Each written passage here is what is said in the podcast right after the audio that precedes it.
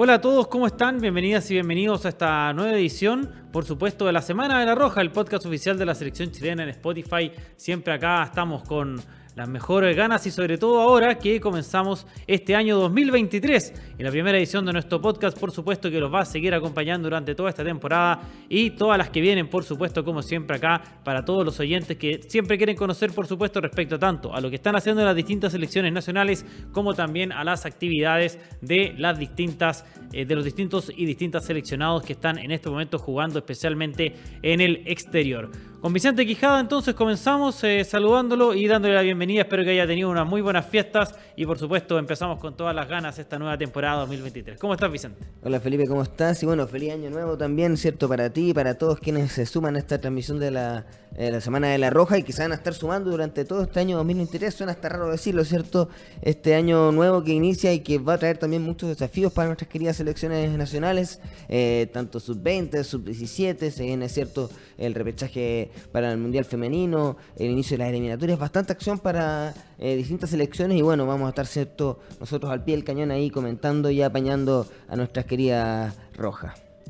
Así es, pues apañando a nuestra querida Roja y también a nuestros eh, queridos eh, jugadores. respecto a esto, lo que vamos a empezar comentando en este primer bloque, por supuesto, en referencia a lo que ha sido el regreso de la actividad futbolística al país ¿no es cierto? Lo que ha sido el regreso de los jugadores eh, chilenos que están militando en el extranjero, que ha sido la verdad eh, una de las noticias interesantes eh, de fin de año con todo esto que se produjo con el Mundial, que provocó una especie de barajuste en los calendarios e hizo que varias ligas que habitualmente no estaban jugando en estas fechas, sino que tenían un receso de invierno, un invierno en Europa que es muy crudo, eh, ni hablar en Norteamérica, donde prácticamente estuvo casi todo Canadá y buena parte de Estados Unidos nevado. Receso que en algunos lados se mantiene aún y quizás mantener por lo menos un par de semanas. Eh, correcto, pero hay varias ligas que, como le mencionaba, no estamos tan acostumbrados a verlos en, esta, en acción y que están eh, en plena actividad. Bueno, una que nunca para es Inglaterra,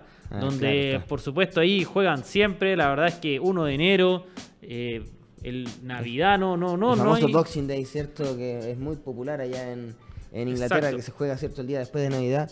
Y bueno, también hubo acción precisamente sobre eso. Claro, antes de eso es que es una liga muy comercial, eh, la Premier. O sea, uno ve, por ejemplo, Estados Unidos, la NFL juega, o sea, el fin de semana, por ejemplo, se jugó la final del fútbol, o uno de los partidos finales del fútbol colegial, y el partido terminó pasado a las 12 de la noche el sábado. O sea, la gente se dio el abrazo y no en el estadio. El partido terminó a las 12 de la noche con un minuto de allá. Entonces, tú dices, eh, bueno, por un lado está todo el tema personal, familiar, ¿no es verdad?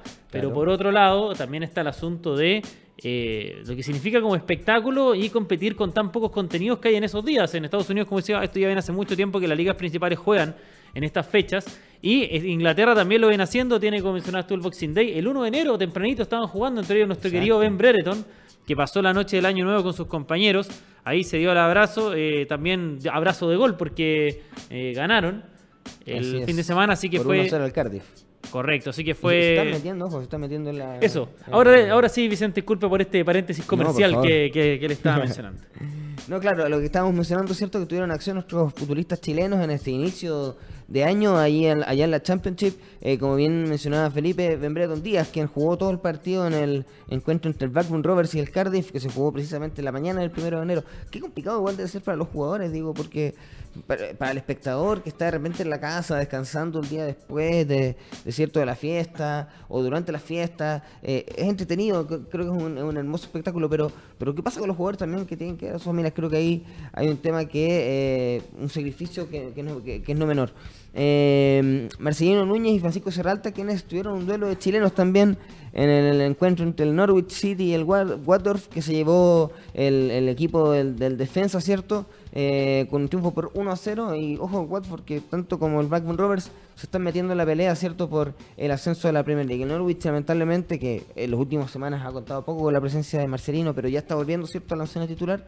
Eh, está ahí en la pelea, pero está un poquito más lejos en una, en una liga que vale recordar, recordar, ¿cierto? Que son 24 equipos. El Norwich está onceavo.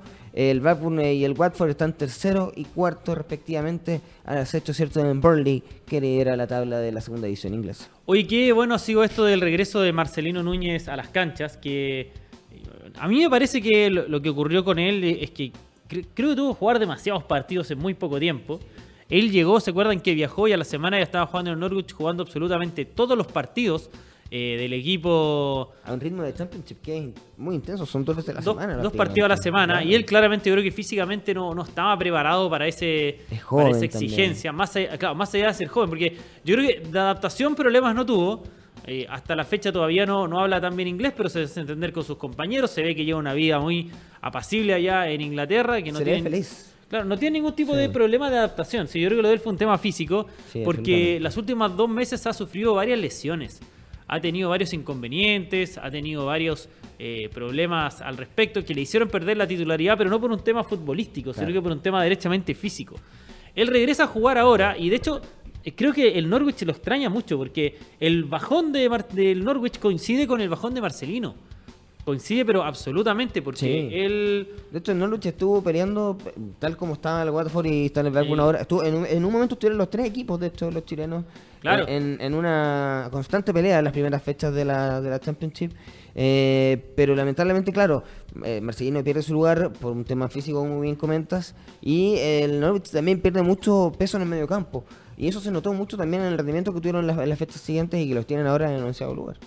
Claro, han tenido varios problemas al respecto. El equipo del Norwich City, que de todas maneras ha logrado eh, tratar de repuntar, pero con problemas también de otros jugadores. Por ejemplo, Aaron Ramsey, que era un jugador importante, que varias veces jugó como, con Marcelino en el medio campo, o bien un poquito más adelantado.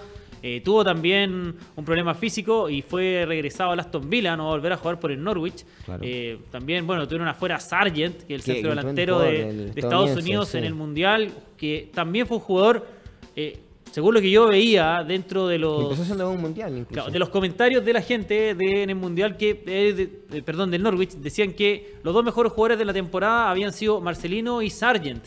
Y los dos con problemas físicos y el equipo bajó mucho, no lo logró eh, reemplazar. Entonces creo que por ahí, bueno, están ahora fuera de los puestos de playoff. Recuerden que en, el, en la Championship ascienden los dos primeros y después del tercero al sexto hacen una liguilla. Entonces por ahí eh, esperemos que pueda sumar puntos, está muy cerca todavía, ellos eh, suman eh, puntos, el Norwich, ¿usted tiene la tabla? Sí, aquí la tengo, está onceado, tiene 36 puntos. Y claro, todavía estamos a, mitad de, temporada. el Middlesbrough, por ejemplo, tiene 39, pero esta es una liga tan estrecha que fíjese usted, por ejemplo, el Middlesbrough hace el Boro hace un mes o dos meses estaba casi en zona de descenso y le bastó ganar cuatro de los últimos cinco para meterse en playoff. O sea. Está eh, solo tres puntos arriba del Norwich, que está cinco puestos más abajo. Claro, lo complejo es que puntero va el Barney con 56, después el Sheffield con 41, y de ahí la tabla se corta con el Blackburn Rovers con 42. Claro. Eso quiere decir que ya las opciones de clasificar directo se empiezan a hacer un poco más complejas, quedando solo 12 partidos. O sea, son, son de 40 y perdón, de 12 36 puntos en juego. Ya es un poco más difícil imaginar eh, llegar a, a clasificar. Sí, creo que la clasificación directa para los chilenos al menos está bastante complicada. Yo creo que lo que tienen apuntar claramente es a clasificar a playoff, ojalá en la mejor posición posible. El caso, por ejemplo, el Backbone y el, y el Watford, que están en las dos primeras posiciones para esa clasificación, están en el caso del Blackburn, podrían pillar a 9 puntos del Sheffield, No es imposible. Ahora, imagínense, vamos a una liguilla, que esté el Blackburn, el Watford, el Norwich y otro más, porque tenemos más chilenos en Premier. claro, en Champions. Al menos un chileno podría ir a la Premier el próximo año, lo cual igual sería una, claro. una buena noticia. Pero creo que en cuanto al Norwich, creo que su campaña ha sido bastante pobre. Creo que se esperaba mucho más. Sacaron, sacaron hace poco el entrenador, suena muy fuerte ahora David Wagner como el nuevo entrenador, que es un estadounidense de estos especialistas en ascender equipos. ¿sabes? Que él trabajó con Jürgen Klopp, tomó al Huddersfield, lo llevó a la Premier, después se fue al Schalke, colaboró ahí en apuntalar un poco un equipo que después se terminó yendo al descenso, después se fue a, Europa, perdón, a Austria, a Suiza, perdón, al Young Boys que estaba en la Champions y ahora es el principal candidato para tratar de devolver al Norwich a la Premier. es como este famoso técnico argentino, ¿cómo, se llama? Caruso. Caruso, el experto en ascenso, ¿cierto? No, es que yo creo que como él no hay.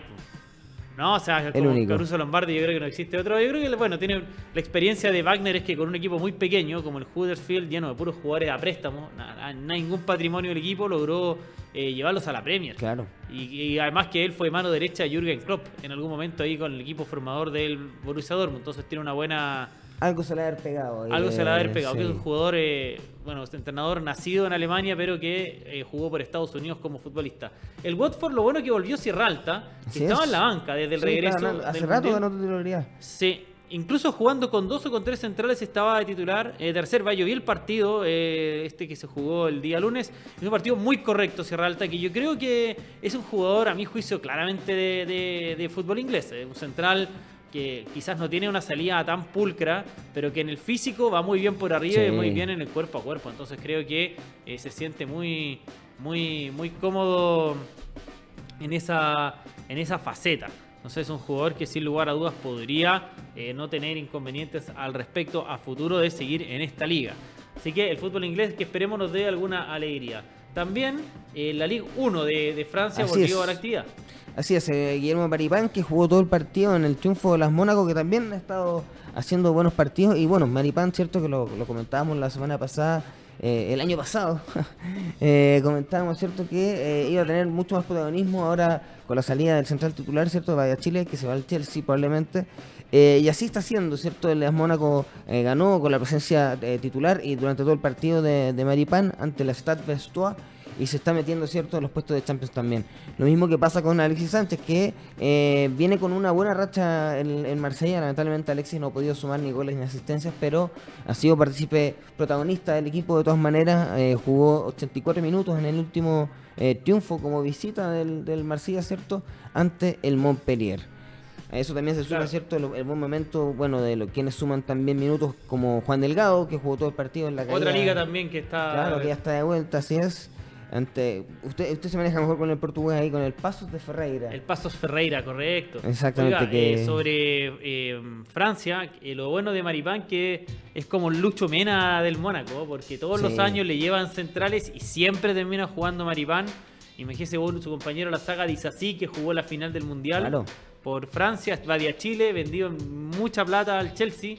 Y Malang Sar, que era el otro central que habían traído este año, que venía del Chelsea, y Maripán siempre termina siendo titular. Seguramente le van a traer otro central ahora y va a seguir siendo titular básicamente. ¿Por qué creo yo? Porque es un equipo que tiene mucha, mucha gente joven y necesita experiencia.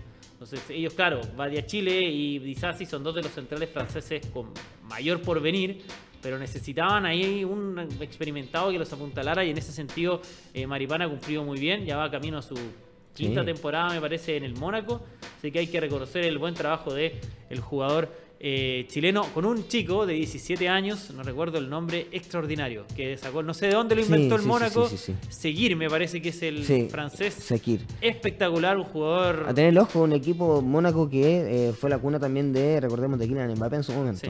algunos dicen que es el nuevo Mbappé, yo no lo encuentro tan similar, es un, jugador no tan físico, pero sí súper talentoso, eh, muy habilidoso, es un jugador a tenerlo muy en cuenta a futuro Chicos, estos franceses, ¿cómo sacan jugadores? Ah? Yo creo que ellos están transformando eh, quizás en la gran potencia del mundo futbolístico. Más allá de que no pudieron ser campeones, la cantidad de jugadores que sacan. Cuna, sí, una.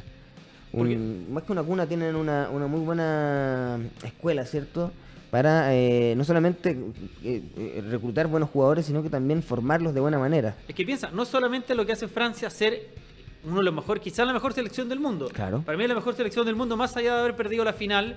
Eh, no es el campeón claramente, pero sí viene sosteniendo un, eh, un, resultado hace mucho tiempo y si no es la mejor, es la segunda mejor después de Argentina, siendo justos con quien ha sido campeón.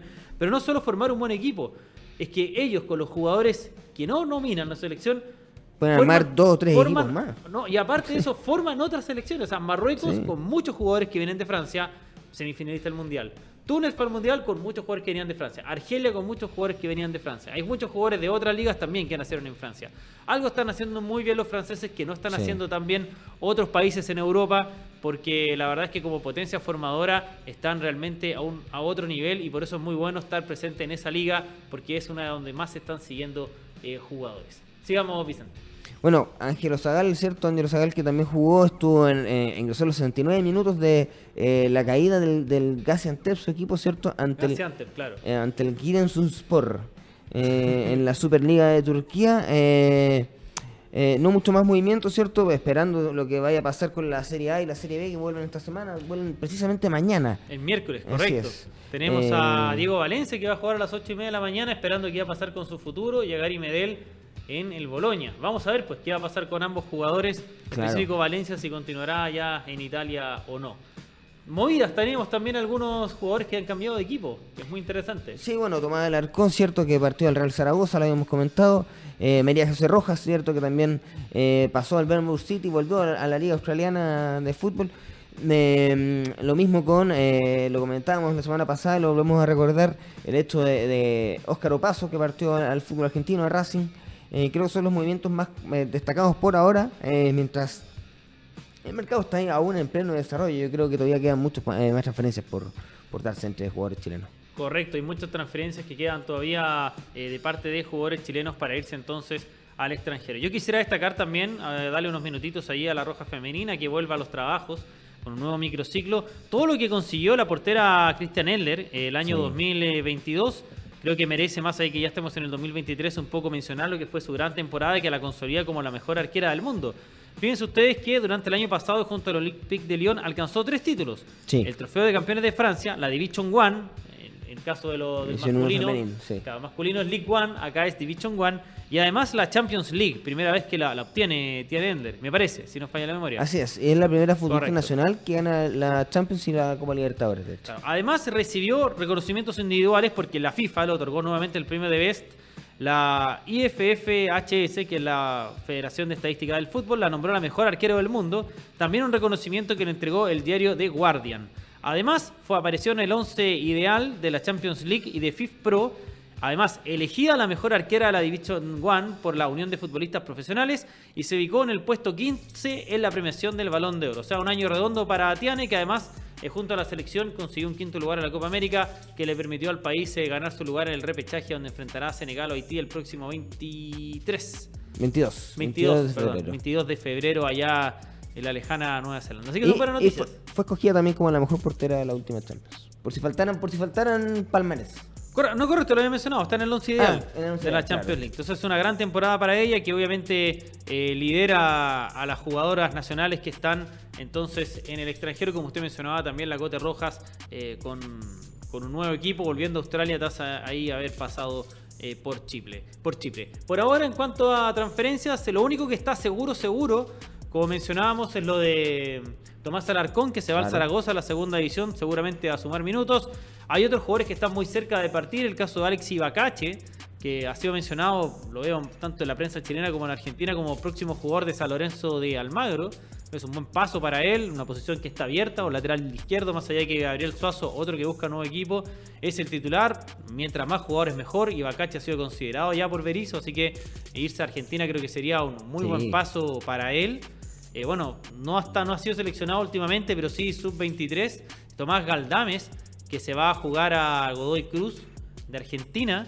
Y bueno, hay muchas, pero muchas, eh, hay muchas, pero muchos rumores. Eh, escuchaba, por ejemplo, Ignacio Saavedra a Racing, que hay alguno. Eh, pero por ahora, lo único concreto, como mencionábamos, es lo de Alex Ibacachi y lo de Tomás Galdames, que recuerden fue seleccionado sub-23. Vamos a ver qué va a pasar entonces. Habrá más movimientos. Probablemente el sudamericano llame la atención a algunos jugadores.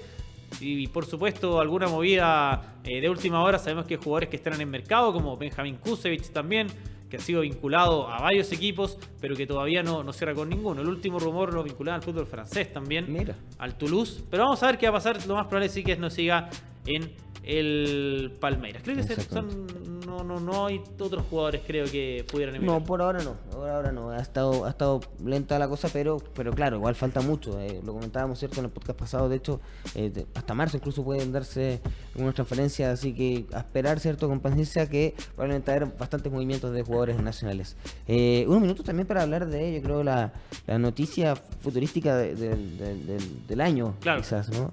Lamentable, por cierto, eh, la, muerte de eh, el O'Rey. Antes, oiga, se me olvidaba, seleccionado ah, sub-20 también Luciano Arriagada, que se va a jugar al Atlético Paranaense, la mejor suerte para él.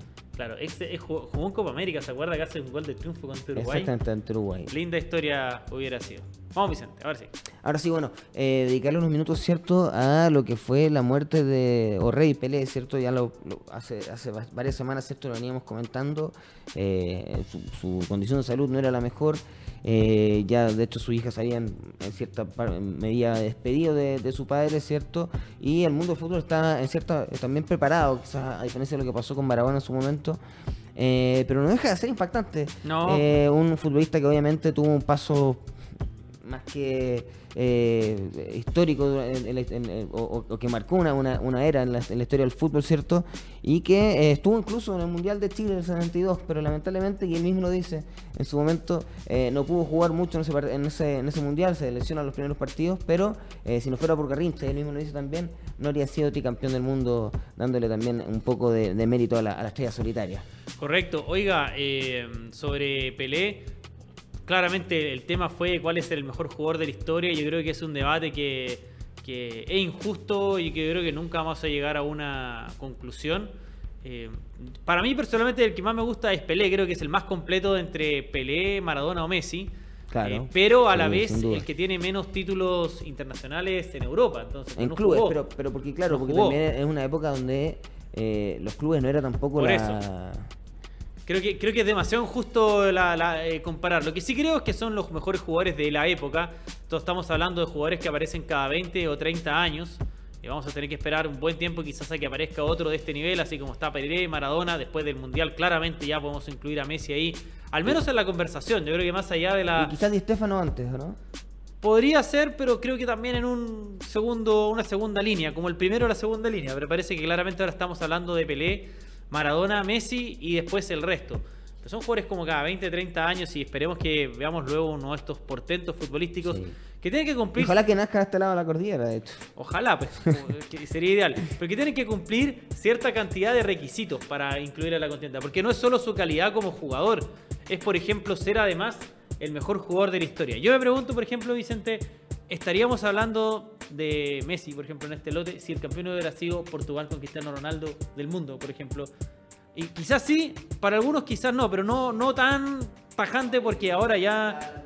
O sea, si alguien decía que era mejor Ronaldo que Messi, creo que ya con la Copa del Mundo yo creo que ya está, está zanjado. Yo creo que ese era el debate, yo creo que esa era la, lo que de hecho eh, tiraba el debate hacia un lado o hacia el otro. Claro. ¿Quién conquistaba esa Copa del Mundo? y si era precisamente alguno de los dos quien se la llevaba, porque podría haber sido Francia y el debate se quedaba ahí.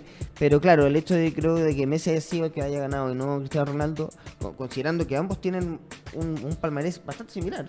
Eh, en clubes, en balones de oro, balones de oro que otro, otro, otro ítem que en el que Pelé yo creo que no compite precisamente porque no estaba dentro de la competición, básicamente porque probablemente si lo hubiera estado, se hubiera ganado un par, por no decir un buen par de, balones de oro.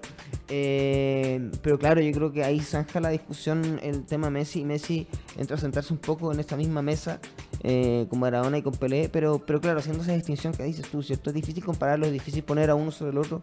Yo creo que es, cada uno el mejor de, la era que le tocó cumplir, ¿cierto? Eh, Pelé dominó el fútbol mundial durante los 60-70, después llegó Maradona ya cuando Pelé estaba en retirada. Y eh, lo mismo Messi, eh, pasaron un par de años, ¿cierto? Grandes figuras del fútbol, el Ronaldo, el fenómeno, Ronaldinho, entre otros. Y aparece, ¿cierto?, la figura de Messi que viene a dominar también la escena mundial junto a Cristiano Ronaldo hasta la actualidad. Así es, y un Pelé que... que venga también, Mbappé y Haaland probablemente. Claro. Y en el caso de, de, Pelé, que era un jugador que tenía una relación muy cercana en Chile, de hecho, cercana con varios futbolistas, muy amigo de Humberto Chita Cruz. Lo vimos varias veces en Chile a Pelé, me recuerdo antes de un partido, por ejemplo, de Católica con la Universidad de Chile, el 2011. Entonces hay mucho aprecio. un par de amistosos también en, el puerto, ¿cierto? Ante, claro. Ayrton y, y, y Wanders también una larga historia de relación Pelé con, con el fútbol chileno. Eh, insisto, lamentablemente no lo pudimos ver más durante ese Mundial del 62. Bueno, la gente que, estaba, viva, que estaba viva para ese entonces, no en mi caso. Eh, no lo pudieron ver más eh, para el Mundial del 62, pero bueno, es, una, una, leyenda que marcó época, que estuvo presente en, aquí en Chile y que obviamente va a dejar un legado. El mismo, el mismo Infantino quería de hecho incluso que un estadio, al menos un estadio en cada país de los, países federados, obviamente, de la FIFA, eh, llevar el nombre de Pelé. Sí, bueno, veremos cómo va a quedar eso. Sin lugar a dudas, una noticia que conmocionó al fútbol, al mundo del fútbol, más allá de que llevaba varios días bastante mal el Rey Pelé, pero bueno, por supuesto, las condolencias quiso entregar la Federación de Fútbol de Chile para un jugador que marcó épocas, sin lugar a dudas, no solamente en el mundo del fútbol, sino que de la cultura general. hay gente que no le puede gustar el fútbol, pero todos saben quién es Pelé. El 10, el cambió de sentido una vez que, Correcto. Bien, pues. Y seguimos entonces, Vicente, con eh, la Semana de la Roja el podcast oficial de la selección chilena en Spotify para ya hablar de lo que ha sido la preparación de la Roja Sub-20, elenco que este día martes 3 de, 3 de enero regresó a las prácticas tras el receso de Año Nuevo. Estamos a solo... Eh, nada. Claro, 17 días del comienzo de Sudamericano Sub-20, en donde la selección nacional buscará clasificar al Mundial de Indonesia. Hay cuatro cupos en juego. Lo positivo es que Chile va a enfrentar un grupo que en el papel es un poco más abordable que el grupo A. Así que esperemos la mejor de las suertes para este elenco nacional, trabajando con 25 jugadores, de los cuales eh, solo 23 van a poder eh, viajar rumbo a eh, Colombia, donde se va a desarrollar este torneo sub-20. Así que vamos a comenzar escuchando declaraciones de los jugadores que nos han entregado los últimos días. Hay uno que está ahí en la quemada, que es Martín Maturana. Sí. Es un volante de O'Higgins que no tiene minutos en el primer equipo. Eh, probablemente los va a empezar a tener este año con toda seguridad. Pero que se ha ido ganando la confianza del profesor Patricio Ormazábal. Lleva, lleva ya varios meses eh, dentro del andamiaje del elenco nacional. Así que es momento de escuchar entonces a Martín Maturana, este mediocampista de la selección nacional, que nos va a contar un poco más de cómo están los últimos días de trabajo acá junto a la Roja Sub-20. Estos días de trabajo eh, han sido muy intensos. Personalmente yo siempre pensando positivo, eh, disfrutando cada entrenamiento eh, y con un grupo muy lindo que se ha formado, que eso es muy importante para que todos estemos bien concentrados y, alegres para cuando llegue el Sudamericano. Eh, todos los equipos son, son competitivos, por lo que es un grupo que, que va a estar peleado, pero ahí nosotros tenemos que estar preparados y hacer todo lo que hemos hecho este tiempo y demostrar que, somos una buena selección. Bueno, la, ansiedad es mucha, eh, ya, ya todos queremos estar allá, queremos estar ahí para representar a, la selección, pero a la vez tranquilidad porque como les decía, los entrenamientos han sido buenos. Bueno, ahí estaba entonces eh, Martín Maturana. El medio campo es bastante dúctil, eh, Vicente, porque o puede jugar con un con un sumamente defensivo. Claro, puede jugar con un volante central o dos interiores, o a veces con dos volantes defensivos y uno más suelto, en este caso Asadi. Y a Maturana lo que le beneficia es que anda bien en ambos esquemas, jugó muy bien contra Brasil. Y por eso yo creo que incluso puede ganar su lugar. ¿eh? Sí, me parece que entre él y Brian González, que es jugador de Católica, estaría ahí uno de los, de los jugadores que podría eh, quedar fuera. Esto impresión de uno, no lo que diga el profesor el Masal. Masal que tiene la última palabra. Claro, porque pueden haber lesiones también que pueden llevar a. O incluso también ahí. O análisis táctico incluso de los rivales. Puede que de repente el profesor Masal decía que eh, necesita un un esquema más defensivo a la hora de, eh, parar, de poblar su medio campo. Y en ese sentido, quizá un jugador como Brian González no tiene tanta entrada como si lo tiene Martín Maturana, que como bien decíamos, cierto, es muy versátil. Eh, tiene esta utilidad de que puede jugar tanto en un esquema como en el otro y puede también, cierto, eh, ir cambiando, incluso creo que durante el partido dentro de dos dispositivos de ataque distintos. Pero pero claro, yo creo que es un equipo que está más o menos definido ya. Sí lo, veníamos diciendo en el último podcast también, eh, es un equipo que también ha aprendido, creo, como ha, agarrado una forma de juego que antes no tenía y que eh, le ha permitido cierto obtener los, buenos resultados que, ha tenido ciertos últimos amistosos, eh, que no han sido solamente buenos resultados en, cuanto a, la cantidad de goles, sino que también creo que se ha visto un buen funcionamiento. Correcto. Un equipo que es muy sólido en, en defensa que tiene un mediocampo que funciona de buena manera, que, yo creo que tiene su, gran fortaleza en, la versatilidad de sus laterales, ¿cierto? Donde tanto Michael León como Marcelo Morales por, por las bandas pueden hacer mucho daño eh, en sus proyecciones ofensivas.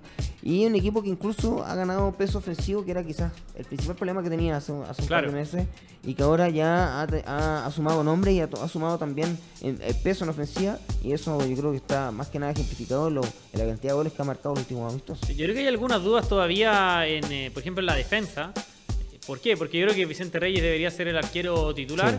Atrás, los laterales, está claro, Michael León y Morales, Marcelo Morales. Pero en la centro de la saga, eh, como que todavía no está tan claro cuáles son los titulares. ¿ah? Yo creo que lo más probable es que pueda ser eh, Bastián Rocco con Tomás Avilés. Claro, sería como lo, lógico que se ha visto en el último claro, partido. Pero Darko Fiamengo y Sebastián Pino cuando han jugado lo han hecho muy bien también. Y se mete Daniel Gutiérrez por, por, que yo creo que estuvo mucho tiempo siendo el titular, claro. perdió su puesto pero eh, tampoco yo lo haría por perdida dentro de esta, esta nómina. Correcto. El medio campo, bueno, es Cristóbal Castillo, el volante defensivo titular. Después Jason Fuentealba, que se ha ganado un puesto ya sea como interior o, un 8, por decirlo de alguna manera. Creo que debería ser el titular, pero en ese puesto también es donde aparece Maturana, donde aparece Brian González, donde aparece... Eh, Renato Cordero de la Universidad de Chile. O sea, hay tres nombres ahí Mientras que el enganche es Asadi y su relevo Joan Cruz. O sea, esos dos están muy seguros. Arriba me parece que la delantera debería ser Osorio, Coneli y Norambuena. Guajardo también, yo creo que es un. Guajardo podría también. tanto como titular como banca. Correcto, eh, Guajardo y tener ahí también la opción de el relevo. Que Manuel Lolas, por ejemplo, podría ser también. Claro, Manuel Lolas, eh, que es el otro relevo. Y el otro centro delantero por ahora que está trabajando es eh, Alberto Leterier, también de O'Higgins. Destacar eso de O'Higgins, está metiendo varios jugadores en, las nóminas. Hay que destacar el buen trabajo que están haciendo. A última hora entró Juan Ignacio Figueroa, un muchacho guachipato, que aparece ahí un poquito con con el handicap en contra porque él no estuvo en todo el proceso a diferencia de sus rivales por el puesto, pero que está ahí peleando por, por su lugar. Vamos a escuchar ahora al capitán, a Michael León. Eh, después hablamos un poquito más de este buen jugador de Palestino que nos cuenta cómo han sido las últimas semanas eh, de trabajo acá con la Roja Sub-20. Bueno, han sido unas semanas muy intensas, entrenamiento muy duro, eh, tanto lo físico, táctico, psicológico también, pero estamos preparándonos con todo para, para el sudamericano que ya queda menos. Eh, sabemos que es un rival difícil, ya lo enfrentamos en los Juegos de Sur, así que ya, ya tenemos la vara de, lo que juegan, los jugadores que son. Eh, si, bien, si bien faltan algunos jugadores, pero depende totalmente de nosotros para, para poder enfrentar ese partido y poder ganarlo. Bien, pues ahí estaba la palabra de Michael León, un jugador, Vicente, que puede ser o lateral derecho o también de volante central. De hecho, en Palestino juega de volante. Yo creo que esos son los tipos de jugadores que se buscan en este tipo de campeonatos, ¿sabes? que puedan cumplir más de una función dentro del campo de juego. Sí, tal como, tal como Martín Maturana, de hecho, precisamente son jugadores que son muy, muy versátiles, que pueden cumplir varias eh, eh, funciones, no solamente en la saga, sino que también en el medio campo. Y creo que es precisamente algo que se necesita mucho. Hace poco, de hecho, revisábamos, eh, viendo una publicación que hicimos cierto en las redes sociales de la, de la, selección, a la, alineación que jugó el último partido del, último sudamericano al que parte clasificó Chile a un mundial, ¿cierto? El año 2013. Correcto. Y en ese sudamericano, por ejemplo, César Fuentes aparecía en el último partido por temas de suspensiones, de lesiones, etcétera, aparecía como lateral derecho. Y ahí uno se da cuenta qué tan necesario son estos tipos de jugadores de, que tengan esta versatilidad, ¿cierto? De no jugar solo como volante central, de no jugar solo como lateral, en el caso, por ejemplo, de, Martín Maturana. Eh, y lo útil que pueden ser también, como en el caso de, Michael León, que aparte le suma obviamente el hecho de ser capitán y tener el, liderazgo de cierto dentro de la cancha, se ha ganado un, puesto también, obviamente, por haber sido parte de prácticamente todo el proceso pero eh, son muy útiles porque precisamente en este tipo de torneos te encuentras con eh, este tipo de situaciones en las que pueden haber lesiones, en las que pueden haber suspensiones. Recordemos que está esto de la doble amarilla, que me imagino que en Sudamericano funciona de la misma manera que en el resto de los torneos, y que te eh, va obligando a rearmar tu equipo en, una, en una serie de, muchos partidos. Recordemos que son grupos de 5, ¿cierto? Y después se juegan hasta una final, o sea, son al menos 4, 5, 9 partidos, básicamente. Correcto. Así que un jugador importante a tener en cuenta entonces, Michael León, seguramente. Más que mundial, incluso. ¿Perdón? Más que mundial incluso. Sí, muy exigente. Imagínate, son, pueden ser. Nueve partidos, ¿no? Claro, nueve partidos en menos de un mes, mucha, mucha exigencia. Necesita no solamente un buen once titular, creo que estamos hablando ahora, sino que también tener plantel, tener eh, recambio. Eh, la última opinión que le vamos a presentar es la del profesor, la del entrenador Patricio Ormazábal, el entrenador de la selección chilena sub-20, quien nos entrega entonces un balance también de las últimas semanas de trabajo. Escuchamos al profe. Eh, ya estamos en las semanas finales y decisivas, entonces son muy importantes porque ya cada día los detalles son eh, muy importante para definir los, que, los jugadores que vamos a estar. Entonces el grupo ya está cada día más parejo, más competitivo y ellos también saben que cualquier error te puede dejar fuera, entonces en ese sentido eh, están muy bien entrando al máximo y peleando por un cupo dentro de los, de los 23. Eh, bien, bien, creo que el equipo eh, en general ha ido creciendo en, confianza, en juego y eso ha sido muy bueno. lamentablemente todavía nos faltan algunos jugadores que no hemos podido tener. Avilet, que está en Racing, no puede llegar. Hemos rotado con algunos jugadores de la U que todavía no, han estado, han salido. Entonces todavía no ha tocado un día con el equipo completo. Ahora Vicente Reyes tampoco pudo llegar. Entonces eh, no sé si en algún día en el año hemos estado todos los jugadores a, disposición. Siempre ha pasado algo. Pero esperamos ya que el 3 de enero estemos todos por primera vez. Y, de ahí, bueno, al final las últimas cosas futbolísticas. Y después lo más importante y lo más difícil de nosotros que es tomar la decisión final. Bien, creo que el, equipo en general ha ido de menos a más Creo que empezamos los primeros partidos amistosos e internacionales eh, alternando resultados, pero más, que más de eso el juego no, tal vez no era tan fluido, nos costaba tener una idea, producto de lo mismo, que algunas veces venían uno otro, y también era una cosa muy importante de hacer equipo y, hacer grupo. Entonces muchas veces tocaban jugadores que no se conocían tanto y tenían que jugar, pero creo que a, eh, a medida que ha ido pasando el tiempo el equipo ha ido creciendo y como lo he dicho, creo que fue un punto de inflexión cuando fuimos a Europa, al campeonato en Murcia. De ahí, más allá de los resultados, el equipo tomó otra, otra dinámica, otra forma de jugar, eh, mucho más comprometido entre ellos. Sumado a los de Sur, tuvimos con algunos jugadores 25 días concentrados y eso es la selección, el tiempo de oro. O sea, como nos entrenamos todos los días, poder tener la oportunidad de estar compartiendo dos, tres semanas con ellos todos los días aprendemos mucho de ellos, de lo que son y hasta dónde pueden llegar. Y sin duda que de ahí para adelante el equipo ha ido, ha ido creciendo mucho los futbolístico y esperamos llegar en un muy buen momento al sudamericano en Colombia. Ahí estaba Patricio Ormazábal, entonces el entrenador de la selección chilena sub-20. Le deseamos el mejor de los éxitos a este equipo, también a la Roja Femenina, que está trabajando en un nuevo microciclo en el país de cara a su participación en el repechaje olímpico. Creo que estamos ya por hoy, Vicente, eh, esperando que sea un año 2023.